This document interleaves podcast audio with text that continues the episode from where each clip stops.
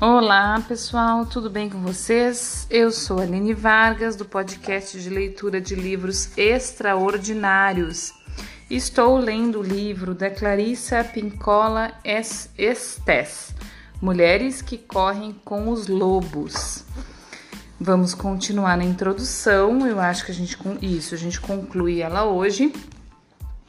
E seguimos, uma boa leitura e uma boa escuta para nós. É nosso encontro com a mulher selvagem que nos leva a não limitar nossa conversa aos seres humanos, nossos momentos mais esplêndidos aos salões de dança, nossos ouvidos apenas à música produzida por instrumentos feitos pelo homem, nossos olhos à beleza ensinada, nossos corpos, nossos corpos às sensações aprovadas nossas mentes aquilo a respeito de que todos já estão de acordo. Essas histórias apresentam um insight penetrante a chamada da vida apaixonada, o fôlego para dizer o que sabemos, a coragem de suportar o que vemos sem afastar os olhos, o perfume da alma selvagem. Este é o livro de histórias de mulheres, apresentadas como marcos ao longo do caminho. Elas são para você ler, refletir e prosseguir na direção da sua própria liberdade natural e conquistada, do seu carinho para consigo mesma, para com os animais, a terra, as crianças, as irmãs, os amantes e os homens. Já vou lhe, lhe avisar: as portas para o mundo da mulher selvagem são poucas, porém valiosas. Se você tem uma cicatriz profunda, ela é uma porta. Se você tem uma história muito antiga, ela é uma porta. Se você gosta do céu e da água tanto tanto que mal consegue aguentar, isso é uma porta. Se você anseia por uma vida mais profunda, mais plena, mais uma vida por uma vida sã, isso é uma porta. O material contido neste livro foi selecionado para lhe dar coragem. O trabalho é oferecido como um fortificante para aquelas que estão no meio do caminho, incluindo-se as que lutam em difíceis paisagens interiores, bem como as que lutam no mundo e por ele. Precisamos nos esforçar para permitir que nossa alma cresça naturalmente até atingir sua profundidade natural. A natureza selvagem não exige que a mulher tenha uma cor determinada, uma instrução determinada, um estilo de vida ou uma classe econômica determinados. Na realidade, ela não consegue vicejar nas atmosfera, na atmosfera imposta do politicamente correto, ou quando é forçada a se amoldar a velhos paradigmas obsoletos. Ela, ela viceja em visões novas e integridade individual. Ela viceja com sua própria natureza. Portanto, se você for introvertida ou extrovertida, uma mulher que ama mulheres, uma mulher que ama homens, uma mulher que ama a Deus ou todas as opções anteriores, se você, você possui um coração singelo, ou as ambições de uma amazona, se você está querendo chegar ao topo ou apenas levar a vida um dia após o outro, se você é animada ou triste, majestosa ou vulgar, a mulher selvagem lhe pertence. Ela pertence a todas as mulheres. Para encontrar a mulher selvagem, é necessário que as mulheres se voltem para suas vidas instintivas sua sabedoria mais profunda. Portanto, vamos nos apressar agora e trazer nossas lembranças de volta ao espírito da mulher selvagem. Vamos cantar sua carne de volta aos nossos ossos. Despir qualquer manto, quaisquer mantos falsos que tenham recebido. Assumir o manto verdadeiro do poder, do conhecimento e do in instinto invadir os terrenos psíquicos que, que nos pertenceram um dia, desfraldar as faixas, preparar a cura. Voltemos agora, mulheres selvagens, a uivar, rir e cantar para aquela que nos ama tanto. Para nós, a questão é simples. Sem nós, a mulher selvagem morre. Sem a mulher selvagem, nós morremos. Para a verdadeira vida, ambas têm de existir.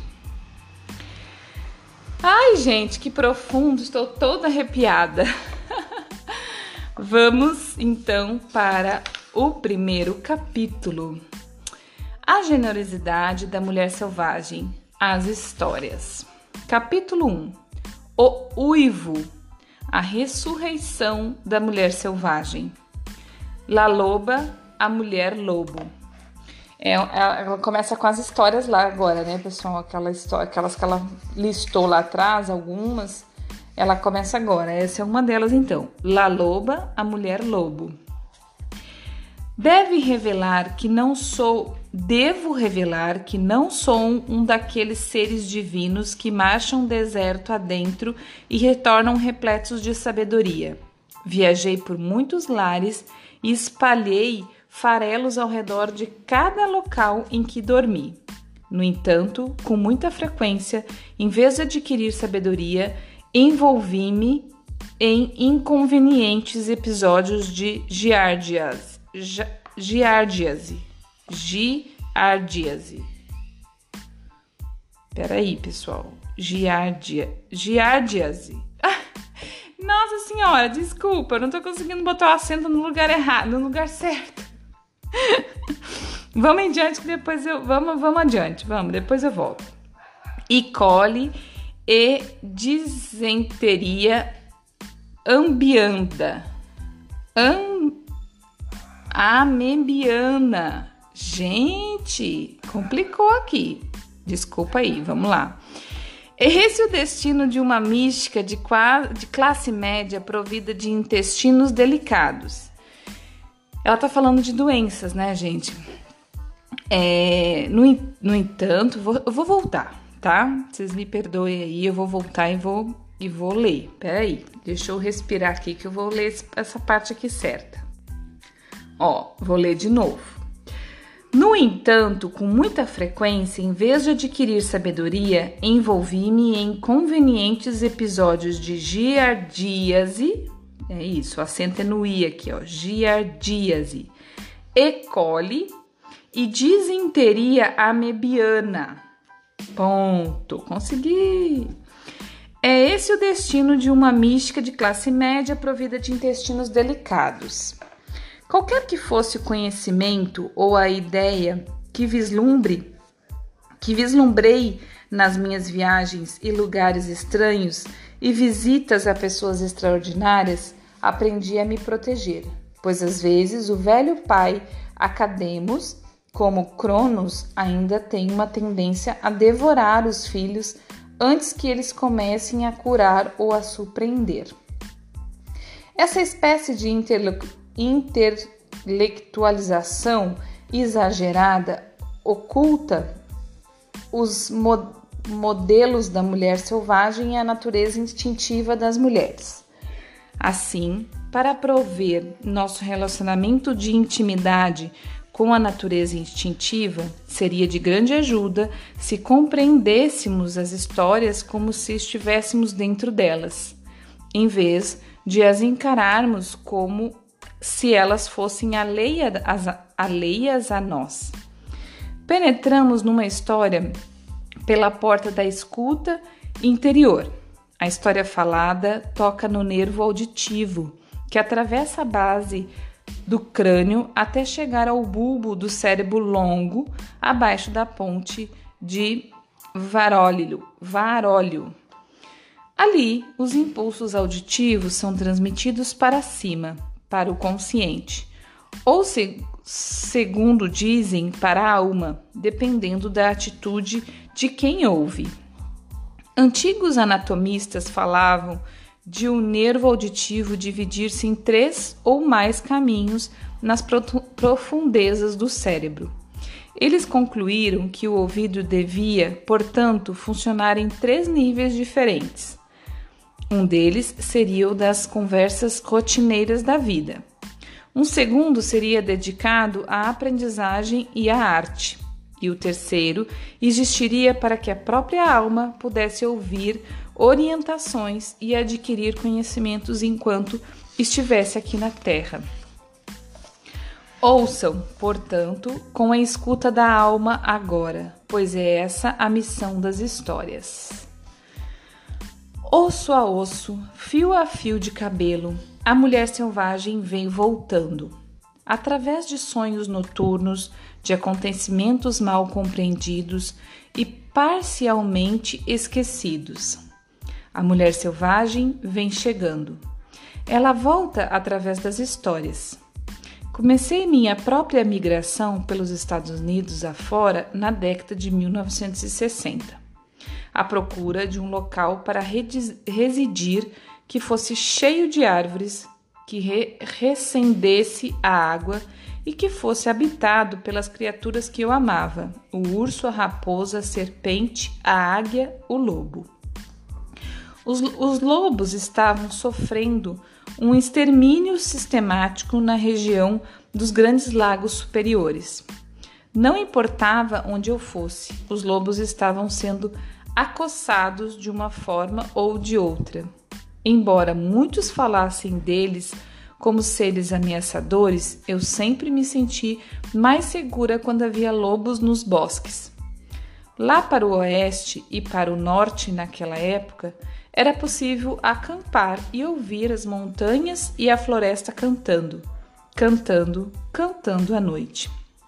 No entanto, mesmo lá, a era dos fuzis de longo alcance, holofotes, holofotes montados em jipes e iscas de arsênico fez com que o silêncio se espalhasse pela terra.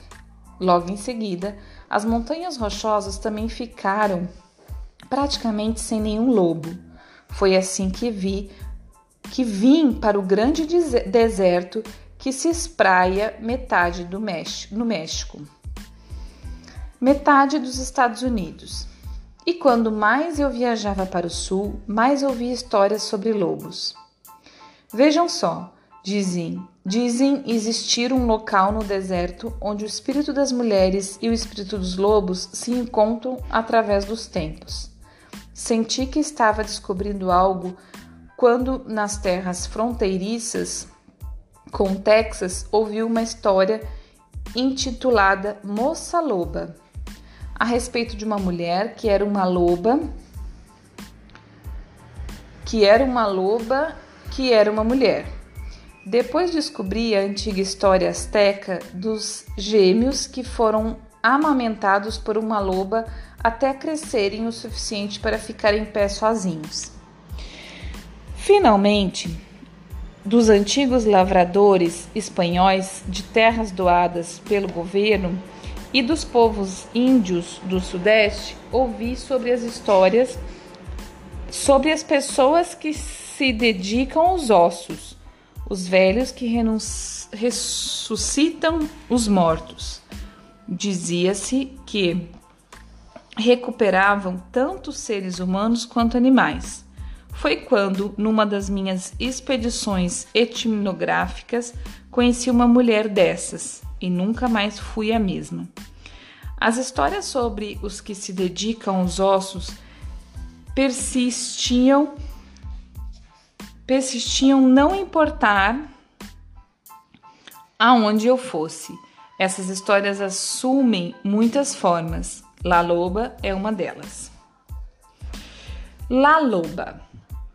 Ai, pessoal, a gente tá chegando em 15 minutos. Não sei se eu vou ler. Peraí. Eu tô com vontade de ler. Ai, vamos lá, vamos ver. Existe, La Loba é a história, tá? Existe uma velha que vive num lugar oculto de que todos sabem, mas que poucos já viram. Como nos contos de fadas da Europa Oriental, ela parece esperar que cheguem até ali pessoas que se perderam, que estão vagueando ou à procura de algo. Ela é circunspecta, quase sempre cabeluda e invariavelmente gorda, e demonstra especialmente querer evitar a maioria das pessoas. Ela sabe crocitar e cacarejar, apresentando geralmente mais sons animais do que humanos. Dizem que ela vive entre os declives de granito decompostos no território dos índios Tarahumara. Dizem que está enterrada na periferia de Phoenix, perto de um poço. Dizem que foi vista viajando para o sul, para o Monte Alban, num carro incendiado com a janela traseira arrancada. Dizem que fica parada na estrada perto de El Paso, que pega carona aleatoriamente com caminhoneiros até Morelia, México, ou que foi vista indo para a feira acima de Oaxaca, com galhos de lenha de estranhos formatos nas costas. Ela é conhecida por muitos nomes: La Ruezera, a mulher dos ossos, La Trapera, a trapeira, La Loba, a mulher lobo. O único trabalho de La Loba é o de recolher ossos. Sabe-se é, sabe que ela recolhe e conversa especialmente, conserva especialmente o que corre o risco de se perder para o mundo. Sua caverna é cheia de ossos de todos os tipos de criaturas do deserto o veado, a cascavel, o corvo. Dizem, porém, que sua especialidade reside nos lobos.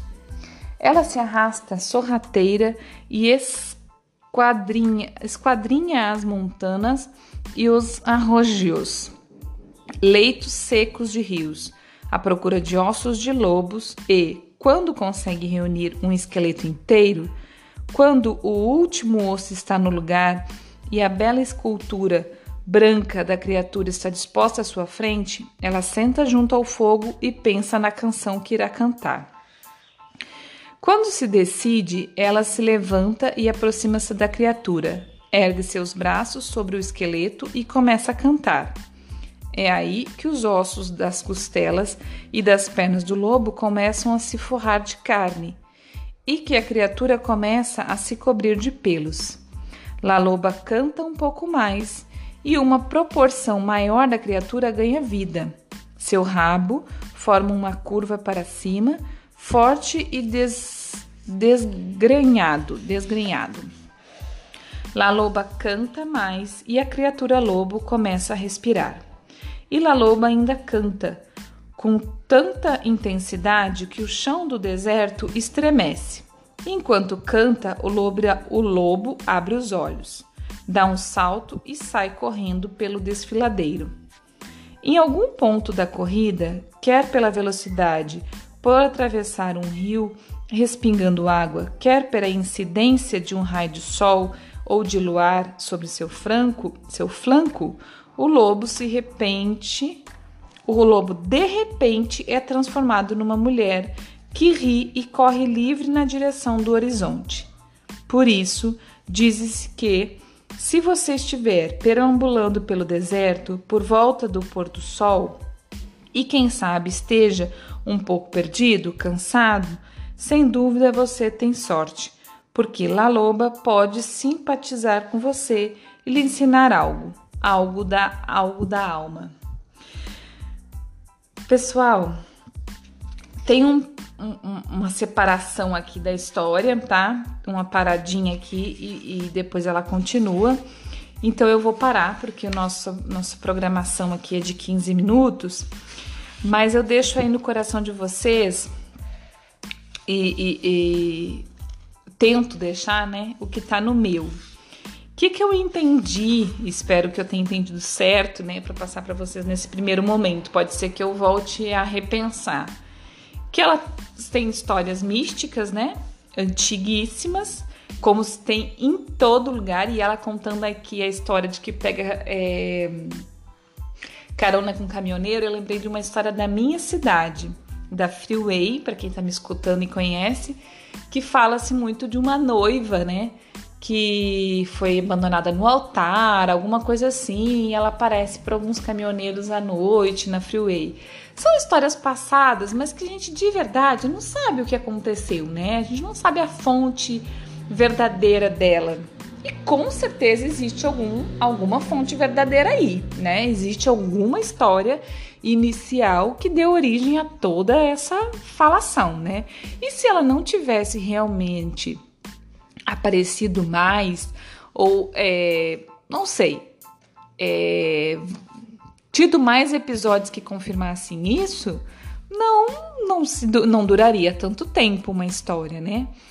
E eu acredito, né, como eu disse, é um primeiro contato que eu tô tendo com a história aqui, que são histórias desse tipo, né? Que são histórias para ser refletida e acredito eu que ela vai aqui no resto da história e vai trazer algumas reflexões, mas são para trazer mesmo é, o nosso instinto mais selvagem mesmo, entender, né, nossos instintos selvagens e a gente pode fazer diversas analogias com a história. Eu vou terminar de ler ela né, nos próximos episódios e depois eu, eu comento mais sobre isso, concluo se o que, que ela está passando exatamente o que eu estou interpretando e as analogias que me veio à mente aqui agora. Mas por hoje é isso. Eu peço desculpa que a, a metade da leitura aqui que deu alguns, algumas falhas, os nomes aqui que que eu travei na hora de ler, mas eu voltei e acredito que tenha ficado claro, tá bom, pessoal? Mas vamos continuar aqui, vamos continuar aqui porque tem um imenso livro aqui para nós descobrir tudo que ela quer falar pra gente, né? Tudo que ela estudou muito tempo. Vamos, vamos lá, certo? Até amanhã. Bom dia, boa tarde, boa noite. Muito obrigada por você estar aqui comigo e, como eu já disse, compartilhe. Compartilhe que é, temos muito a ganhar com este livro aqui nesse coletivo. Tá bom, pessoal? Um abraço.